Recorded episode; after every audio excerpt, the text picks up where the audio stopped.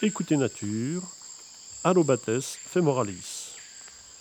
Dans la série des petits podcasts sur la Guyane, voici une petite grenouille terrestre de sous-bois. Dans cette ambiance, vous allez l'entendre deux fois chanter dans un rythme rebondissant. Très territorial, le mâle chante toute la journée. En arrière-plan, des oiseaux comme le pio hurleur, un ara, Macao, et le passage d'un oiseau-mouche.